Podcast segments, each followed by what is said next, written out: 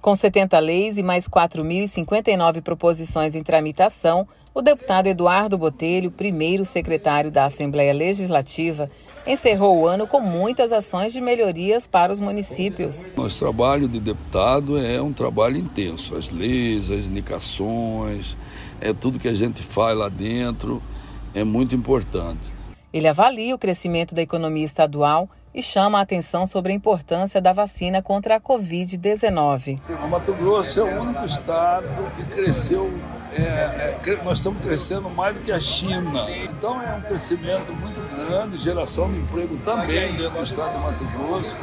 São boas notícias para Mato Grosso. Agora o que nós precisamos é que todos vacinem, que todos se previnam, para que nós não, possamos, não tenhamos problema no futuro aí com essa pandemia. Defensor ferrenho de ações que promovam a regularização fundiária, o deputado dedica boa parte do seu trabalho para acelerar a entrega de títulos definitivos, principalmente às famílias assentadas. Na história da regularização fundiária em Mato Grosso, não passou de 5 mil títulos. Nós já estamos chegando, só nesse ano, nós vamos chegar a 20 mil títulos entregues dentro do estado de Mato Grosso pelo Intermate. Conseguiu a perfuração de poços artesianos para as comunidades rurais.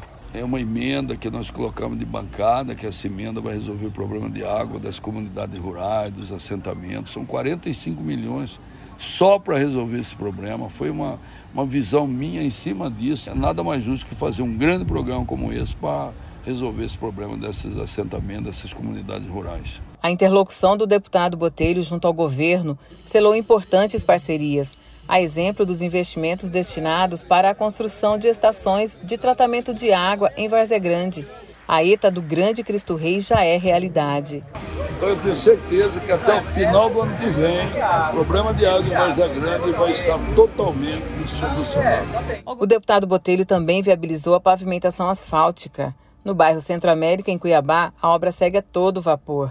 O mesmo acontece na construção da ponte que vai interligar o Parque do Lago em Várzea Grande ao Parque Atalaia em Cuiabá, de onde também será construída uma grande avenida. Essa ponte ela é uma solicitação antiga e nós, como deputados, fizemos indicação, fizemos a luta, a reivindicação para que essa ponte se tornasse realidade nós precisamos também fazer uma avenida. E o governador já autorizou a fazer essa obra, vai ser uma grande obra, uma grande avenida saindo lá da ponte. Vai ser um novo, uma nova ligação, uma nova avenida ligando Várzea Grande a Cuiabá. E o trabalho não para. Os municípios também receberam máquinas e equipamentos para fomentar a agricultura familiar e recuperar estradas, ônibus escolar, ambulância e viaturas. É, é o que eu sempre falo, o deputado ele tem aquela visão é, mais local, ele tem a visão onde ele chega onde o Estado não chega, na sua grandeza, o deputado chega através das suas ações, através da sua relação com a comunidade. Então, é, não resta dúvida que por isso que eu sou a favor das emendas, sou a favor do, do governo atender as reivindicações dos deputados.